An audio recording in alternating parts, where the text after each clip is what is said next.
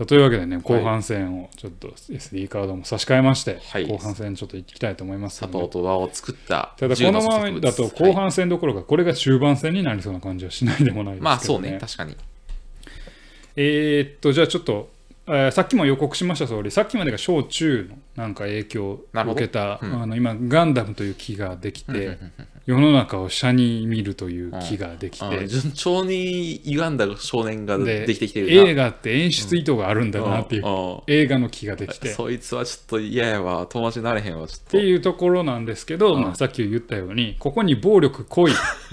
で自分の無力さみたいなのがようやく入ってくるんですよ。ようやくっていうかまあうんそうやな。馬場さんが言ったエヴァンゲリオン的なところが入ってくるんですよね。暴力と？濃い。恋と？まあもう言ったら性ですね。性。あうん。性ね。うん。であともう社会と自分との相対的な距離感。あそれが入ってくるでのか。傷つくとういうことに敏感になってた時期の俺にあそれが入ってくるんですよ。あなるほど。はい。どうなるんや。あでちょっとまあさっきあの「エヴァンゲリオンに」っていうふうに言って、私の場合はエヴァじゃなくてこれでした。あはいはいはいはい。出てくる馬ね場さんには、えー、終末作戦会議中には言って言ってますけど、うん。多分読んだことはない作品だと思いますけど、エデンです。漫画エデン。読んだことないわ。はい、うん。遠藤博樹先生のおヒット作の一つ、うんうんうんエデンですね。で、まあ、簡単にこれもウィキペディアから取ってきたストーリーですけど、うん。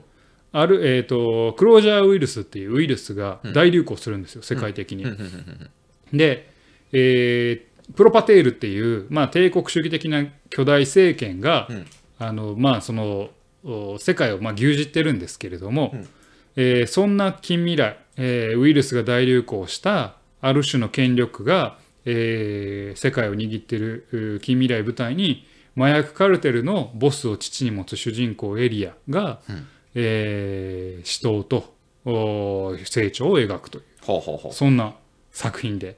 人生で初めて頭を殴られた作品で,、ああなたもあったの？それが。はほい、でこれね作者もですね一巻のコメントかあのフロックコメントかなんかで書書いてるんですけど、うん。もうエヴァに影響を受けたと。うあ自分で言ってるの言ってます。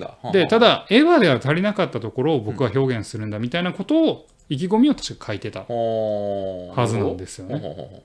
で、えー、とその作品でございまして、うん。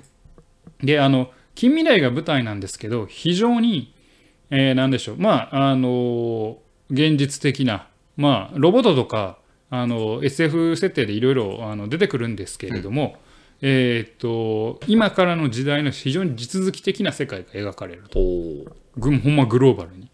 でなんせ登場人物はすぐ死にます。へええー重要な登場人物かな主人公のお恋人役かなヒロインかなと思ってたらまあ何話かしたら死にます。ほで暴力の描写ひどいあお多いです。ううんうんで性描写も多数です。ほで実社会とか世界の貧困問題、うん。えー差別、えー麻薬、うん。えー暴力格差南北格差全部下地に SF を描くというそんな作品なんですよ。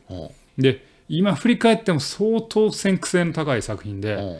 俺もっと評価されてもいい作品だと思うんですよね。えーゴーストスイーパーぐらい？い？やもうゴーストスイーパーなんか目じゃない。でこれねちょっと面白いのはすごいなって思うのは、まあそのコロナとか SARS とかそんなん全然流行る前ですけどウイルスの拡散によってウイルス進化で人間が進化していくんだと。で情報存在として一段階上の存在にすなるんだと。ほだからエヴァンゲリオンの最後の生命のスープみたいなそのディスクロージャーウイルスっていうのに取り込まれると人間が、えーとね、液晶化していくんよ。あクリスタルになっていくんよ。クリスタルになるうんほでクリスタルになって溶けて、うん。全部一体化して、うん。情報だけが共有されていくっていう状態になるってど。うん。もう個も区別もない、うん。善も個も一緒みたいな、でそれはまあそのエヴァの生命のスープみたいなところであの描かれてるんやけどそれをちょっともう少し SF 的な実今からの地続きでのところで描いていくうーん。っていう、まあ、大きい世界を描くんだけれどもその SF のテーマを支えるのは父と子の対立っていうほうお父さんと子子供の対立。なんかそれはエヴァっぽいなちょっとな。そう。で大きく言うとエヴァから続くこの世界系みたいな。うんうん主人公が世界の命運を握ってるよみたいな。大きく言うと多分そこの範疇に入んねんけど、うん。むしろその、えー大きく言うと入っちゃうねんけど主人公は何しても結局無力やんっていうことをうん、まあ、悟っていったりうん。っっていうところをまあすごいエヴァには似てるんだけれどもあの精神性はね。うんでもまあそこでエヴァの架空性じゃなくて現実の問題とか科学交渉に基づいてちょっと斜め上の未来を描くってういうエデンこれはもうめちゃくちゃ僕影響を受けましたね。へなので本当にあの読んで皆さんに読んでほしい作品の一つやなとえ思いますね。エデン。俺はエデン読んだことないよもうめっちゃ面白いですえそのそれを読んでどうなったのあなたは？れいやもうほんまにビよん頭殴られたよねもう頭殴られてあうん。人ってしこんな簡単に死んでしまうんやっていう。なるほどね。のとかうん。初めてエスニッククレンジングとかっていうそのね社会問題みたいなのをしてなんか民族浄化っていう、まあ言葉を知ったりあ自分の生きてる世界と違う世界が確かにそこにあって、うん。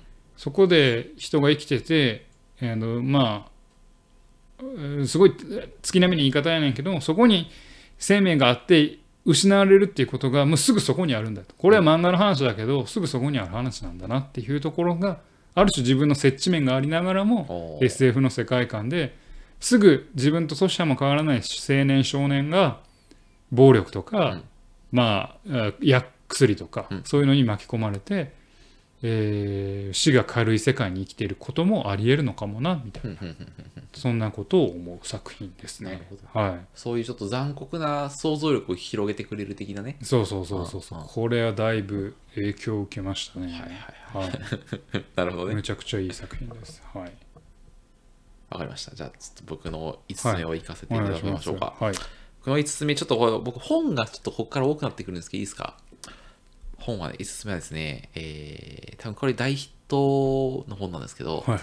嫌われる勇気ですねほ知らないですか？う。いや、知ってます。知ってます？はいはい、あの自己啓発書であんまりこういうポッドキャストであ自己啓発書が出てくるんや。すいませんあいや、全然いいんですよ。はいあ、そうなんや。馬場を作ったという意味でちょっとこれを入れざるを得ないああ。はい俺、物語作品だけかと思ってましたけど。はいそう創作物なんで一応はい、なるほどね。であのこのアドラーさんという心理学者が人がはいはい残した内容は、あの岸見一郎さんという方がですね、まあ、読みやすく編集したようなものでございまして、この間確認したらですね、Amazon の評価がですね、25,370個すごい。ありまして、はい。なんと星4.4。すごい。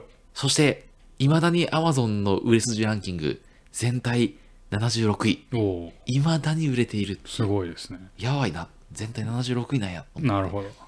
でもそういうめちゃくちゃ多くの人を救ってるし、まあ、これからも救っていくという意味では、なるほどまあ。本当に敬意を払うべき創作物だなって思ってましてなるほどねいやなんかこれほど人々を救ったものはないんじゃないかぐらいの、はい、聖書ですよ。聖書でマジでうん。そうえ内容はその自分と社会との距離感とか関係性に悩む若者に対して、はいはい。まあ、どう他者と向き合うのかっていうナレッジを提供する的な話で、まあ、ちょっと書いてある内容がちょっと若干心理学的な、なんつっていうか、はいはいまあ、完全に正しいと思わないとこもあるけど、あそういう心持ちで生きるのは大事だよな、みたいなのは、はい。すげえ思う。なるほどね。刺さったんや。刺さった。もうなん、めっちゃうんだ。めっちゃ読んだ。あ、めっちゃうんだ。へあの、もう28ぐらいのブラック企業的なところで働いてる時に、ひたすら、え。あなたの原体験はやっぱ20代から30手前までなんやな。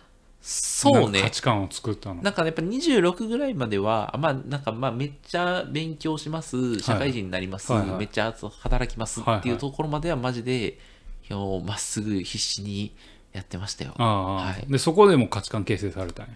えそこまではあれだけど、その辺で、なんかこのまま生きてていいのかとか、なるほどね。自分を見つめ直したんや。そう、なんか、うん、っていうので、あの、そこで一番の、あの、自己の揺らぎがあった時あ期やなるほどね。あうん、そこで割と集中してる。今までの作品ほとんどそうやわ。あ、そうなんや。うん。えあの、エヴァンゲリオンの癒し、うんゴーストスイーパーの希望、おやすみプンプンにより殴られる、そして嫌われる勇気によってちょっとずぶとくなるきっかけを得るみたいあな、あ、そうなんや。はい、ほぼ同じ系時時期やな。27、なるほどな、うんなるほどね。はい。不思議ですね。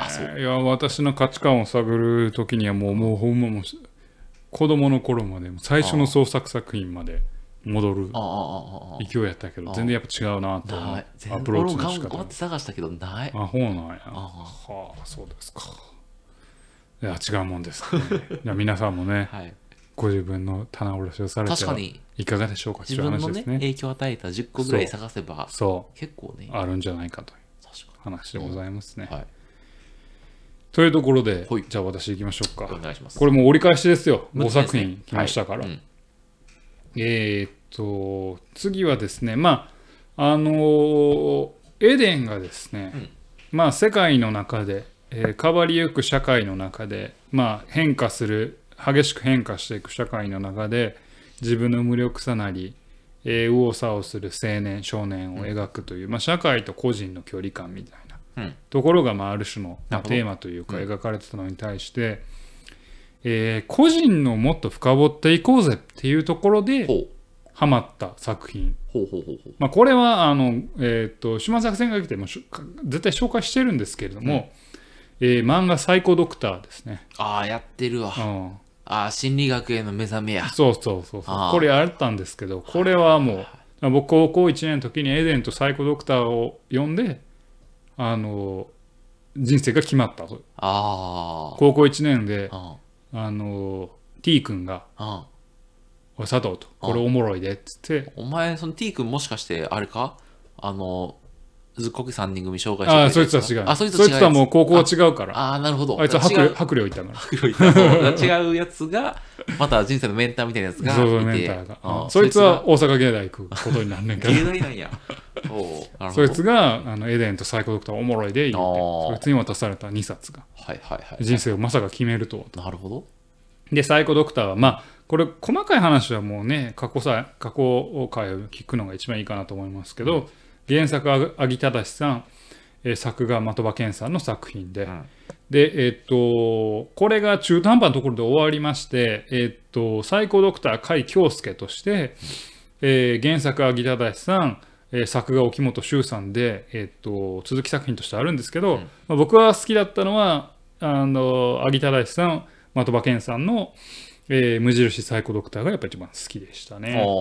まあ、あの個人経営のメンタルクリニックで、えー、と献身的な治療を続ける精神科医甲斐京介を中心としてはい。心の悩みに苦しむ人々の戦いとそれを支える周囲の人々を描くというような、まあ、そんな作品はい。でございますけれども、まあ、先ほど言ったようにエデンがその個人と社会の相対的な距離をたどるというのだったんですけど、個人の内面ってこんなに深いんやっていうのを、まあ、漫画から知ったのはあのこのサイコドクターで。なんかあの SF 的じゃなくてもうちょっとなんかリアリティを追求するまあねまあねまあどっちかというとね。漫画なんでやっぱり普通よりも、まあ、通常よりもやっぱ大げさだったり、うんうん作劇上の演出っていうのはもちろんあるんですけど、まあ、人の心の複雑さと、はいはいはい。心理って何なんやろなっていうその奥深さちょっとあの世にも奇妙な物語的じゃない？いや世にも奇妙な物語よりももっとミステリーとかサスペンスに近いかな。なるほどね。うん、めちゃそっちに近い作品であのすごい面白い絵もうまいしあのすごい好きな作品で、あじゃあこれ、えー読んだからには心理学を学ぼうっていうので大学では、えーもう修士までですね心理学を学ぶことになるんですけど、高校1年の私のそういう人生を決めた作品ですね。なるほどね。だからここまで言うとあれですよ、えー斜めに見に来たんですよ。うん。小小学校中学校まで。うん斜めに見てた。うん。でもその斜めにはまだ生っぽさはなかったんですよね。なるほど。でところがエデンとサイコドクターによって生っぽさをほ社会との残酷さ。で人間の内面のまあねグロテスクさ生っぽさうんみたいなのをこの2作品でその木にちょっと黄土色の実がなり始めるうん まずそうやとな う。ん。そんな作品でしたね。はい。でそれでちょっとじゃあ心理学をはい、やろうと思った学というんだろうかと。感じですかね。だったわけですね。はい。あー。あーでもそういうの入れればよかったかな。俺もあれあるわ。それ。あの不都合な真実やな。俺は。あのっていう本あるやん。あの、あれ、大統領が書いたやつ？あの副大統領。副大統領。ー。あれ見て俺は環境問題をやろうと思って。あ、そうなんや。うん。あ、環境問題やって俺環境問題やっててあ大学で、うた。ん、え学んでてえー、そんなエコの感じに見えへんけどな。えエコエコババッと呼んでくれ、うん、あそうなん？全然エコじゃないタイプやと思うけど。まあでもなんか普通にタバコ吸ってその場に捨て捨てるそうよ いよ。捨ててないそうなんや。でもタバコ吸って捨てる図太さは嫌われる勇気からな。学んだな何やねん嫌嫌わわれる。れてええやないかい言って。何やねん嫌われる。はい。はい。じゃあ僕6つ目いきましょうか。はいはいどうぞはいこれあの嫌われる勇気の対なる作品なんですけど。はい。僕あの嫌われる勇気と出会う前にですねはい。あの社長からですうちの会社の社長からで社すね長からはい。あのギブアンドテイク与える人こそ成功する時代という本をですねはいはい借りたんですよ。はいはい。それがあクソもなかった。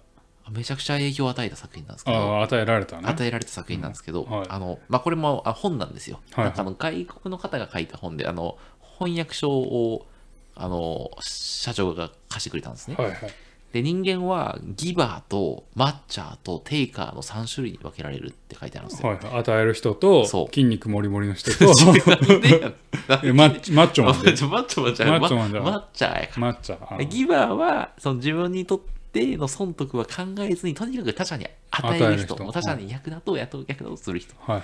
でマッチャーは自分が与えているものと他者からもらっているもののバランスを考えてはいはい他者からもらっている分だけあ与えようとする人、はいはいまああいつこれだけやってくるからこのぐらい返すかみたいな。話、はいでテイカーは自分の利益を最大化しようとする人、はいはい。他者から他者からいかに搾取するかを考える人みたいな、はいはい。でその本が言うには中長期的に見たらそのギバー的なスタンスあの与える与えるっていうスタンスで生きてる方が人が一番幸せになれるよっていう書いてある本なんです、はいはい。その本を僕社長から借りたんですよ。でも結論から言うと僕その社長から借りた本を何回も床に叩きつけたんですね、はいはい。ボコボコにしたんですよ、い。その本をボコボコにするまで叩きつけてあの今の実家の床に何回もあの本をバーンって投げたんですけどあの当時すごい荒れてたんですけど。あで、まあ、当時僕そういうブラック企業的な働き方をしており、まあ、38度の熱が2週間下がらないみたいな状態でも働いてたんですけどでこれだけ俺を搾取しておきながらまだ与えろと。そうそう。与えろと俺に。はい。まだ奪うつもりなのはかいはいと思って、はいはい。はいいや、ギバーなんだけどな、俺みたいな。はいはいはい。そうそうそう。いや、最もギブしてきたのに、まだ奪うのかと思って、はいはい。あのマジで、あの、なんていうんですかね、あの、はい、すごい腹が立ったんですね。はいはい。はい、で確かに本が書いてあることが正しく機能するのは無意識にテイカー的な振る舞いをしてるややつがトップにいない環境が必要だって思ってその俺社長テイカーだなって思ってなるほどね。あの無意識なテイカああ自分はギバーの本を与えてるにもかかららず。ず、うん、でもテイクしてるなって。あーいやその自己認知としてはギバーなんだろうけどあの本質的にはテイカーなんじゃないかとかって思ったりして、はい、だからお前は俺の努力に対して本当にむ報いる気があるんだろうかってなるほどね。腹が立ちましてここまでその本とか創作物に対して感情を揺さぶられたのは本当初めてなんですよこの本が。どなるほど。はい、でその後あの Amazon で新しい本買って社長にはか返したんですけど、うん。まあ、そういう意味では 無駄やな。すごい反面教師的なはいはい。本というか、まあまああななんなん？その中身にはあんま何刺さってる中身の話じゃないの？えなんかそのなんかメメタな世界観とか。メタにメタに社長に腹が立ったってなんやねんそれ。創作物何も関係あらへん。違う違う違う、その、なんか、その、なんていうの、ギバー、バッチャー、テイカーの枠組みはいいと。でただ、ギバーが生きるためには、テイカーが、えっ、と、いると、ギバーは死んでしまうよなって思っはいはいたのね。だから、その無、無自覚なテイカーにだけならないでおこうという、その強い、あの、自覚があるという意味でいやは、もっとギバーしてよ。ギバーを。俺が？我々に、佐藤に？うん、お金とか。時間とか。お前、奪う気やな、なんか、うん。違うんか。い。やいや俺は奪わへんか？奪わない奪わへんか？そしたらもうギブアンドギブやギブアンドギブしてくれるか、うんうんうん。ほんまか？ほらこのだって毎回この俺の家を提供してるし。まあ、それはありがたいと思ってるそうやろ。あの基本佐藤さんの家で撮ってるしな。うん。それはそうやと思うよ。はい。な何をギブしたらええんや、俺もじゃあ佐藤さんに。金や。金やないね。金なんやな。なるほど。まあまあでもまあそんな感じなんですね、はい。なるほどね。なんかはい。あれですね、なんかやっぱ会社が悪いな。あの先から考えるに。あ。影響を与えたもんがその会社の働き方に対してそれを肯定的にもたらすために、うん。あるいは、えー外的に与えられたがゆえにえー間接的に影響を与えられた本みたいな感じなんで、そうだね。うん。うん。だからなんていうか環境が結果的にその本たちをもたらしたみたいな。あそれはそう、完全にそう。だ本によって主導されてるそうそうそう。じじゃなくて。環境をいかに正当化するかとか、そうよね。環境を脱するためのナレッジをひたすら掃除機集めてた。あーそれは今回の趣旨には合わない。いやでも、馬場を作ったという意味ではそうあなんですよ。なるほどね、はい。あなるほどね。環境からも、はいあの逃れるために僕は銃を取るしかな手に取るしかなかったとそういうこと。自分を理論武装すするるためには、うんものをひたすらその時集めてた強くなるしかなかったそう。動物としてね強くなるために。今回のアプローチの仕方が全然違うって確かにびっくりしますけどね そうね。はい。はいはいわかりました、はいということで残り4つですかね、はい、残り4つですね。残り4つ、はい。でまだ高校生の私ですよ。はい。片や28ぐらいで、お前まだ10代か。10代。まあちょっとごめんなさい。嘘つきました、えー次大学生ですね。はいはいはいはい。高校後半から大学生に関して。あのー今回はさっきあの SF まあサイコドクターというかエデンにしろ SF でサイコドクターもまあサスペンスかな、まあ、ちょっと SF チック。SF というかまあちょっと世にも奇妙な物語というよりはまあサスペンスか、うんサスペンスなところだったんですけど私もやっぱり男の子ほなのでううん。濃い謎濃い謎をしている。恋謎を。え、大学生で？えそうそうそう、高校生まではしてなかった？んここ男子校、あ、そうか。うん、じゃあその中学校大はまあ学生でちょっとそういう恋が芽生えたわけですね。であ。その時に私は何を思っ読んでたかというと、ん。読んでたかっていうかあのご多分に漏れずちょっと男のナルシシズムみたいなのにやっぱり使ってた時期が。ありました。例えば？この私にも。うん。例えば？だからあのちなみにあげないよ。う僕全く今回あのあれにはあげてないんですけどうん。新海誠的な世界観に新海誠先生え監督初期作品的な世界観にうん浸ってた時期もありました。秒速5センチメートル的な。なまさにその時時に一番影響を受けた、はえー作家さん。あ大崎義夫先生です。誰よ多分あんまりね知らないと思う。うん僕の好きなノンフィクション作家の一人なんですけど大崎義夫先生、まあ一番有名なのが「サトシの青春」っていうあのあ。将棋の天お才のあの、えー、と大崎先生は、えー、ともともと将棋のライターで、うん。えー、と将棋のライターでその時にノンフィクションとしてサトシの青春をあの上司したんですけど、えー大崎先生はそういう、まあ、ノンフィクションライターでありな ありながらって嫌だねノンフィクションライターやねんけど、えー恋愛小説も書くんですよ。えーでその大崎先生の恋愛小説にめちゃくちゃハマった。何がそうし引きつけたの？だからそのあのねその大崎先生の作品って村上春樹の影響もあるみたいなんですけどちょっとね男のナルシシズムを描くんですよ本当に。でまあ端的に言えば性描写のある新海誠初期作品なんですよ。ほう。だからなんかちょっと俺傷ついてるんだけどちょっと性に逃げちゃうよみたいああ逃げてな。うん、ちょっとその性が乱れる的な乱れるみいたいな。うん。なるほどね。ででもなんかねそこがねいささかおセンチなんですけど。ささか5センチ5センチなんですけど、まあ、文体綺麗だし、うんまあエモいんよ。今の言葉で言えば。めちゃくちゃエモいんよね。えその傷ついた心を肉体的なもので癒すんだけどでもそこからも逃れないとちゃんとしないとみたいうん。なうん。そういう人間の弱さとうん。まあナルシシズムを描く男のナルシシズムを描いていく作品であのーちょうど大学生になりはあの女性もいるわけですよ。大学にはね。う んちょっと早ないそれでもまあいいか。時にうんなん。かちょっといささかおセンチの気持ちになって僕はこれをひたすら読みふけててうんえっとまあこのねポッドキャストの中でも何回も言ってるんですけど今ちょっとこの年になるとちょっとナルシシ男のナルシシズムちょっと痛いなって思うようにもすごいなってきたんやけどやっぱりね今読み返しても感情は揺さぶられんけれどもあやっぱりエモいなって思う。まあ、そんな作品ですね。はいはいはいはいはい。であの見事にあのでもほんそもそもノンフィクションライターでめちゃくちゃ、まあ、文章もうまいし、あの読み応えもある作品なんですけどでおすすめは僕は最高傑作はあんまり評価が高くないんですけどドナウよ静かに流れよ」っていう作品がめちゃくちゃいいですね。これはあんま性描写なくてこれノンフィクションなんですよ、おうおうおうえーっと、えードナウなんでウィーン。ウィーンかな？おうえ違う違う違う。ちょっと場所チェコか。オーストリアとチェコ。オーストリアか。ちょっとすみませんその辺ぼぼやっとしててあれなんですけど。中央やな。中央ヨーロッパ。うん。で法人日本人のん。指揮者と、うん。指揮者音楽家と、えー女の人おあのこれも日本人のうん。女子高生か女大生かがうん。自殺するんよ。これ実はでその2人に何があったのかを作者扮する、まあ、作者がまあちょっとフィクションっぽくしてんねんけど、うん。作者扮する誰かが辿っていくっていう。うん。恋愛小説っぽくもあり、うん。ミステリーっぽくもありなぜ自殺したのかみたな。ないるほど。うん。でノンフィクションのルポルタージュでもあるっていう。すごい面白い作品やねんけど、あんま評価高くないですけど、僕この作品すごい好きです。うん。めちゃくちゃ影響を受けましたね。エモい。エモい。その佐藤さんの恋愛観に影響を与えたってこあ、もっと厳密に言うと、自分が創作するためにめっちゃ参考にしてるっていう。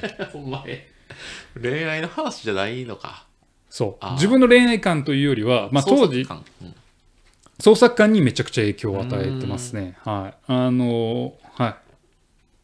そうですね。ほうあじゃあそういうなんかちょっとルポタージュ的なああ、まあ恋愛のちょあのちょっと傷つ傷ついた男っていうのをちょっと創作するときにやっぱ書いてしまう時がああるので。あそういうね。はいはははは。なるほど。はいはい。すごい影響を受けましたね。ぜひあなたに読んでほしいぐらいの。あの何だっけ？中央ウィーンの。ああ、ドナウよ静かにドナウよよ静かになれ。流れよ。流れよ。あ静かになれとかしい。な確かに。はいはい。わかりました。はい、そんな作品ですね。じゃあ僕の7つ目いきましょうか。はいはい。この辺でようやくあの私あの脱出した。最後こここまでですね。この7つ目で完全脱出です。脱出えっと7つ目ですね。ハンターハンターです。おお、いいじゃないですか。はい。やっぱり言いました。はいはい。やったんですけど。結局。はい。あの純粋にですね、あの、アリ編は私、漫画の最高傑作だと、まあ、あの、ゴーストスイーパー三上か、ハンターハンターだと思ってるんですけど、はい、アリ編だと思ってるんですけど、まあ、当時僕、あの、コンビニでジャンプでですね、立ち読みしながら、あの、メルエムの最後を見て、はいコンビニで号泣するっていう。泣いたわはい。そういえば。ますけど、まあただまあ、あの、馬場の人生に影響を与えたという意味では、はいはいまあ、主人公ゴンのはい生き方みたいなものは、はい。結構、あの、ふと振り返る時があるんですよ。おうほう。ゴン、ゴンをキルアではなく。ゴンなんですよ。はいはい。で、これはあの少年漫画と違って、ゴンってさ、明確な目的とかさ、その、ないじゃない。まあ、ジンに会いに行くですよ。あ、そうそうそうそうを捕まえるでもさ、あの、そんなにさ、ジンに会うの急いでないじゃん。まあね最終的に会えればいいなと思ってるけど、はいはいやっぱハンター試験もの中とか、まあちょっとキルは助けに行こうかとか、なんかあの、養子にしていこうかとかで割とうろうろするじゃんうろうろ、うろうろするうん。あんまなんか強いその目的に対して最短経路じゃなくて、いろいろ寄り道していくっていうか、まあ、最悪お父さんに別に会わなくてすらいいと思ってるぐらいだと思うのね。でそういう、なんか佐藤さん的に言うならあんま業を背負ってないじゃない？はいはい。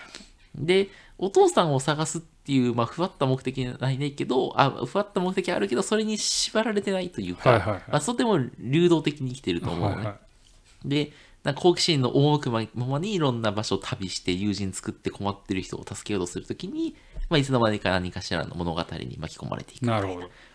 で、そこで出会った物語に対して、まあ、彼は全力でコミットするじゃない。はいはい。で、問題が解決したら、そこに定住するんじゃなくて、次の場所に行こうとする、はいはいこ好奇心を求めてみたいな。はいはい。でもなんか、うんあなんていうの、マンピースと違って、なんていうの、その、あんまりイデオロギー的じゃないというか、はいはいその何かの平和を解決するみたいうなんかじゃなくて、もうちょっと自分の主観的な目線で、なんかこれがいいんじゃないかっつってこう役立とうみたいな感じで、割とライトな感じでいろいろな場所に行く。なるほど。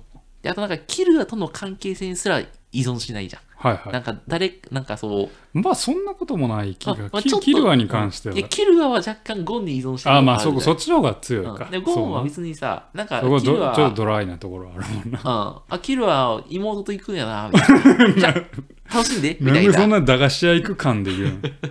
でもそんな感じじゃん。はいだかはらなんか別にそんなに、いいあの、依存関係じゃないよね、い。はいゴンは。はい。はい。でそういうなんか、その、依存しない生き方とか、縛られない生き方ってすごいかっこいいなって思うのよ。はいはい。でまあ、物語の冒頭からだからゴンは寄り道というかプロセスを楽しむ生き方をはいはい。してて、はい。なんかとなんかちょっとジンっぽいな。いやジンにそのわざわざ富樫先生は言わせたけど、元からそういうゴンは生き方をしてるよなって思うから,、だから富樫先生的には読者に伝えたいメッセージはそれなのじゃないかとか若干富樫先生がは初めてそのポジティブなメッセージをなんかまあというか説教みたいなものを漫画内で明確にしたのあがそれだなと白書ではなかったもんね。なかったなかったそう、うん。ちょっとそれを見て読者としては不安になったけど、はいはいあの年取ったんかな。そうかねそうそうそうそうそう。いや知らんけど。そうあほうなんや。富樫先生も説教するようになったんだなみたいな風な、あの、あの、東海先生が。そう。ちょっと不安になった気持ちもあるけどでもなんかそうだよなみたいな。ゴンはもともとそうだったしジンも言うんだなみたいなっていう意味ででなんかあのまあ別に転職してもいいんじゃないかって思う自分であるとか転職なの。であとなんかね、俺がやってるコンサルティングって結構そういう側面があるのよ。なんかいろんなプロジェクトを行くじゃない？はいはいあのだから旅するように回るわけだよね。っていう、だからそういう、なんか、まあ、転職してもいいって考え方もあるし、コンサルティングっていう流動的な生き方っていうのもいいなっていう現状肯定の見の見方もあるし、っていうので、割とそういう意味で、ハンターハンターは割と、あの、自分で影影響を与えた。っていうは感じかあなるほどね。ハンターハンターですか。はいそうですか。はい。僕実はか一個も考えなかったんです。一個も考えなかった。ハンターハンター考えなかった。あむしろ悠々白書。あ、そうなの？ちょっと考えた。潜水さんに営業されたってこと？あーなんかあの時期の少年少女はさ、まあ、潜水も含めやけどトグロも含めあ、あ筋肉やろ。トグロの筋肉やろ。うちゃうちゃうちゃうちゃうちゃう俺は潜水やけどな。いやいやトグロに影響を受けた。トグロの方かっこいいからね世話ばかりかけちまったなとかまあまあまあそうやけどうん。あの僕「ハンターハンター」の悠々白書に唯一負けてるところはうん。敵キャラがまあメルエルムはまだマシかな、ん。あんま魅力ないんよ、あーそうか。うん、はあはあはまあ、ひそかは快楽殺人者やしな。あまあまああひそかうんなんかな。クロロ？まあももちろんクロールとかもさ、でもさ彼らってどちらかというとさ彼らを主体に描く場面もあったりするわけよ、うんうんうんうん。だから時に主人公目線になるわけよ彼らが主体になるわけよクロロとかもさなるほど。うん。なるほど、なるほだど。からその明確な主人公が倒すべき敵うん。で魅力的なやつってボマーとかもさ、うんあんま魅力的じゃないやんオマーはそうやな、確かに。うん。うん。やんか、で他もまああんま、まあ、ハンター試験とかは特に敵もおるわけじゃないし、はいはいはいはいけどやっぱり有百姓そのアイコンとしてのトグロ、アイコンとしての先生はいはい。まあライゼンはまああれやけどまああれはち親子喧嘩やけど、まあ、よよえー読み？うん。読みやな。うん。とか。でなんかちょっとこうまあまあ純粋にジャンプ漫画としての、あのやっぱ男の子が通ってくる道をちゃんと、だから「ハンターハンター」はちょっともうちょっとハイレベルなんよ。言う言うなれば。確かに。それはそうね。で、有白書の敵キャラはなんかちょっと、その、落ちてしまったというか、狂ってしまった狂ってしまった業を背負った大人でしょ？大人やねうん。でそれを何も無垢な無ースケが戦っていくユースケを一歩間違えればそこで落ちる可能性が全然ある。トグロの鏡やし、まあ、ユースケはあるし、うん潜水の鏡でもある。鏡でもあるしっていう、それジャンプ漫画でずっとやらってなかったねほとんどね、まあそうね。まあラオウとか強いて言うなら、ラオ。ウうん、北斗の拳。ああ、そういうこと。うん。うんうんうん。とかはなんか業を背負ってるっていうのもあるけど他のキャラクターってあんま業を背負って、まあそうね。フリーザーはめちゃくちゃ人気ある、確かに。あの敵キャラやけど、別に業を背負ってるわけでも何もないし。背負ってないな。うん、うん。確かに。ハンターあ悠々白書あたりから業を背負う敵キャラ？魅力的だね。魅力的な敵キャラっていうのがまあそれこそナルトとかにもまあどんどん続いているし、まあワンピースもそうかな、ああ、うん。ああのて敵キャラも業を背負ってるみたいなのが出てくるんじゃないかなと思って。なので「ハンターハンター」はちょっとあんま考えなくてあ。はいはいはい。悠々白書ちょっとね。一瞬考えましたね。でもまあ入れるにはちょっと少年漫画すぎるなって思って、あ あ、そうなんや。うん。はいはいはい。って言いながら。出てくる、次は。て言いながら、はい。次私紹介するのは。やつ目、はい。「ジョジョの奇妙な冒険」おいおいおい、ジャンプ漫画やんけ、お前。あのこれ高校生で初めて読んだんですよね。ほう、ジョジョ。ジョジョ。確かにあなたジョめっちゃジョ好きよ、ね。めっちゃ遅かったんです、うん。ジョジョだからこれもこのエピソードはもうこすり倒してますけど、うん。えー高校中学あ高校か。高校の時に、まあ、ジョジョ6部かなやってたのは、それまでジョジョ全然通ってなくて、で友達のが「ジョジョ面白いからみんな読んでみ」って言うんやけどそれそれ T 君の話？あ T じゃない。じそれは S で、S 君うん。うん。後に一橋大学に行く男なその全経歴言うねん前は。S 君があの「ジョジョは面白い」クラスの男子にみんなに言う「ジョジョは面白い。ジョジョは面白い。ほう」みんなバカにするんよ。あんなん絵がぐちゃぐちゃやしなんか気持ち悪い。苦手やわ。苦手やわ。あでもその大学になってちょっとふと大学1年の時ふと読む機会があって。あおなんだこれは。くっそおもろいやんか。ってなって徐々にはまっていった。徐々にあおやおやおやおやお得意の お得意のが出てしまいましたよ。まあ徐々にはまっていったなと思いますと。はいはい。でこれ少年漫画で明確なテーマがあるっていうのが、僕やっぱりこの作品のやっぱ強みやし、うん。いいところかなと思いますと。なるほど。テーマは人間参加ってまあ作者が言ってますけど、人間が生きるってすごい尊いことだし、うん。えー人間の意志魂みたいなんてすごい価値のあるものなんだよっていうのを初めて作者がちゃんと言って物語にちゃんと消化させてるっていうのがやっぱこの作品のいいとこやなと思うのとあとやっぱもう歴史漫画なんですよねジョジョはね。はあもう一部から。まあ一応6部まで、まあ、789は。ちょっとまあ78と89も続いてんねんけど一応、えー6部まで一応切られてってなんですけど、こう因縁と、まあ、ディジョースター家とディオとの戦いの因縁がどんどん連綿として DNA として受け継がれていくっていう、単体作品から歴史をエンタメ化するっていうところもなんかあの今までのジャンプ漫画とちょっと違うな。うんまあ確かに。うんうん。っていうのもあってあの影響を受けてあの面白いなと思ってます。でもう一つがもう影響を受けているんですよ。私、ん。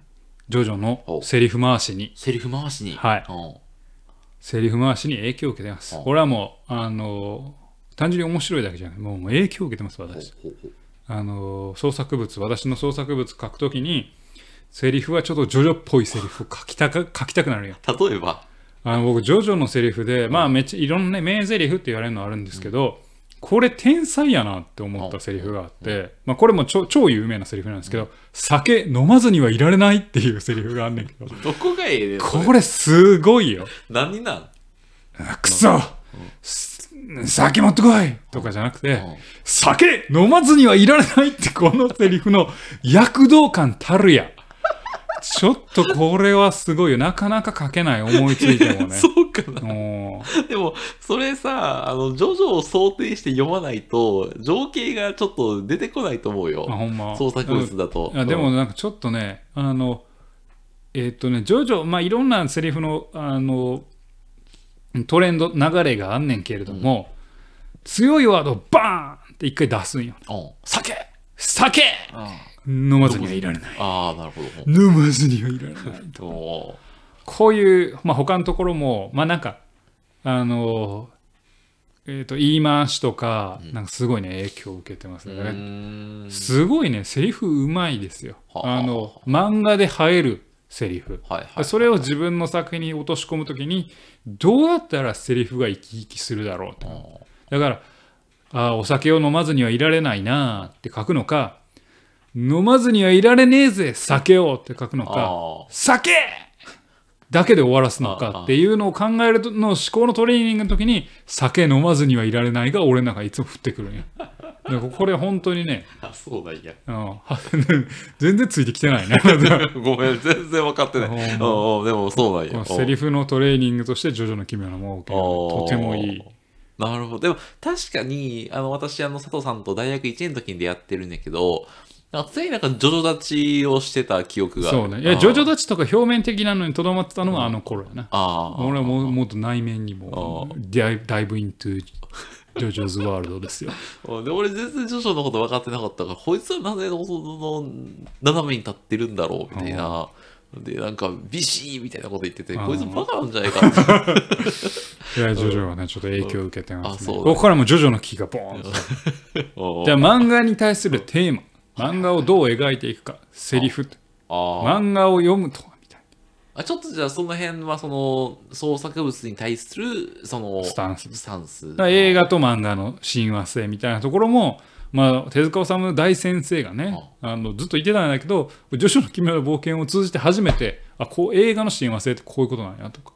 映画から漫画を借りてくるってどういうことなんやろみたいなジョジョからすごい。ほうほうほうほうほうジョジョに影響を受けましたね。それどっちの意味で？うーん。うん。難しい。いや何やねんそれ。はい、はい。はいはい。という感じですね。わ。かりました。さああと次2つですか？あ3つか。私8つ目のやつでいいですね。はい。私あの8つ目、本当にあの、申し訳ない申し訳ない。謝るね。ごめんね、はい8つ目。ごめんね、本当に。はいはい。ガンダムのあ水星の魔女。逆襲のシャ逆者ですか？はいはあの初代ガンダム見てないにもかかわあらずです、ね、関わらずですか？私あのガンダムは水星の魔女と逆襲のシャアしか見てないんですけど、はい。それが人生に影響を与えるって逆に言えばすごいよね。いやマジであの初代ガンダム見てないくせに学習のシャアを語るなと怒られそうだなって。まあまあちょっと。と今聞いてらっしゃるガノタの皆さんがね、はい本当にそんな大人粛清してやるって思ってると思う。そうです。出されてしまうかもしれないけど、ほんと強く心に残ってるんあですよね。そうなんや。で、なんか物語の最後でさ、あの、シャアとアムロが議論しながら戦うシーンがあるじゃない。あで、あれがすごいもう印象的なんですよ。はいはいで、あの、なんか、その、まあ、シャアさんはさ、あの、地球に絶望してさ、まあ地球に隕石を落とそう落とはで、一回全部壊してリセットボタンを押してさ、いはいはい。もうゼロから始めないといけないんだっていう、はいはい。まあ、過激派、過激派派。テロ組織リーダーみたいな考え方の人じゃないですか。はで、一方で、その、アムロさんはさ、まあ、いくら、なんていうのあの、まあ、現状が間違ってるからといって、まあ、誰かを傷つける選択をしちゃダメだと。はい。みたいな。で地球の内部からちょっとずつ変えていくしかないじゃないかとっていうのをアムロは言うんだけど、はい具体的にじゃあどうするんだってシャアが言ハウうと、ハウない。そう、うん、頑張るんだみたいなことしか言えないアムロ。頑張るんだは言ってないまあまあお前お前ほど人類に絶望も悲観もしてないみたいなこあ、と言そうそうそうそうそう。でも具体策は示さないない アムロがいるわけですね。うんで、なんか、その、なんだろう。まあでもその具体策示さないのは歴代ガンダム主人公あるあるやから。うんでもなんかそれはアムロのさ、立場的にはなんていうの、その、あの、メジャーな方にいたらさ、なんか、満足して示さなくてもよくなるみたいなところはやっぱあるじゃない？はい。なんか帰る場所があるとね。なるほど。っていう、いやそのっていうのがあって、でその時にそのせっかく人生生きるんだからさ、何らかの物語にコミットして何かを出したい、何かをやりたいと思った時に、まあちょっとその時と俺は絶望をしておりまして、はいはいはい。あの、どっちかとシャア的な、はいはいはい。もう一回壊すしかないんじゃない壊すしかかってないう、そうそう。でそのいうなんか、あ絶望に対して、まあその佐藤さんで言うとなんか結局人間なんて、その、ちっぽけだから何もできない。みたいな話に対して、どう向き合えばいいのかみたいなことを考える上で、まあシャアとアムロ、どちらも何もなんか微妙みたいな話の時にどうすればいいんだろうっていうのをなんか考える教材というか、なるほどね。そういう対立構造なんだっていうのがなんかすごい解像度が上がった創作物だったなってい。なるほどね。そう。うんまああのガンダムシリーズ全般的に敵の方は過激とはいえ何らかの解を出してるんよね。思想はね。思想はうん思想はあのこういう世界を作るためには、えーまあ、人の命を奪ったりすることはもうやむなしだからやるんだっていう、コミットするっていう。コミットするん。他者をで傷つけても何かを変えるぞ。大体主人公側はそれはそれを止めるんだ。うん。守りたい世界があるんだっていう、うーそういうおお題目でうん。終わるのがガンダムシリーズで、うん。それはまあまあエンターメントエンターテインメント作品としてはまあ仕方がないんですけれども、まあ、そういうところはあるよね。うんまあ、ところがだからそんなあなたに先行のハサウェイをあの見ていただきたいんですよね。まあ、主人公がまさにシャアなんですよ。はいあまあ、シャアじゃないんだけど、うんうんハサウェイ・ノアなんですけど、もう人類はもう無理と。うん。もうテロリストになるしかないと、俺はと。うん。テロリストになって人類を粛清するしかないんだと。と。そ。それが主人公初めて持ってったのよ。ああ、ああ、ああ、それを主人公に主人公に初めて持ってったんやはいはいはい。だからもう世界を変えるための手段を暴力にあの訴え出ても出るっていう男を初めて主人公にしたわけ。はい。こっからどうなっていくのか。まあ小説上は最後彼はまあ死んじゃうんですけどああ。の死刑になるんですけど、まあね。捕まって。あまあそれは小説のあるべき姿としてはそうなるよね。だかああ、まあね。らそれがじゃあどうアニメでどう描かれていくのかはい見ていただきたいなと。テロリズムの行く末。テロリズムの行く末をと今、1まで出てるんだっけ？多分2あそうそう1まで出て、もうずっと音沙汰がないんよね。まあ多分ガンダムシードフリーダムを作ってたからその制作スタッフもかぶっててあの動けなかったんじゃないかなと思うんやけれども。フリーダムな。うん。ガンダムシードフリーダムはちょっともうこのあのどっかで語ろうと思ってたんですけど語る価値なしと思ったんで ちょっと語らないでおこうかなと思ってますけどね。はい